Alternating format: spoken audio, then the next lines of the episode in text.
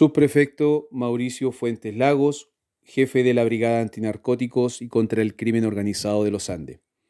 Detective de esta brigada especializada, a través de una investigación llevada en conjunto con la Fiscalía Local de los Andes y en coordinación con la Fiscalía Local de los Vilo y enmarcado dentro del Plan Cannabis 2022, eh, lograron estructurar, conforme al análisis y a inteligencia policial, la estructura de una banda criminal que opera en el Valle de Aconcagua, quienes estarían dedicados a cultivar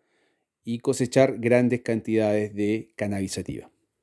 A través de este análisis de inteligencia policial y medios probatorios que se han obtenido a través, durante el avance de la investigación, se logró georreferenciar de aquellos puntos que estaban destinados para, para cultivar esta droga la cual fue erradicada por detectives de la Brianco de los Andes en cooperación con las brigadas antinarcóticos de la quinta región, cuarta región y región metropolitana, apoyados también por la brigada aeropolicial. Producto de este trabajo de análisis e inteligencia culminado en esta fase de la investigación, se logró incautar la cantidad de 34 kilos 800 gramos de cannabis sativa en estado seco listo para ser comercializado. Además, eh, se logró la erradicación de 15.215 plantas de este alucinógeno que estaban en proceso de, de crecimiento y proceso de cosecha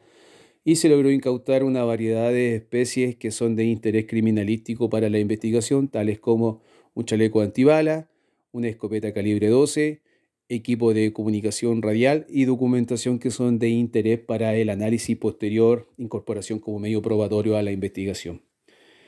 De este procedimiento, bueno, se dio cuenta el Ministerio Público, donde a través de las instrucciones del, del fiscal,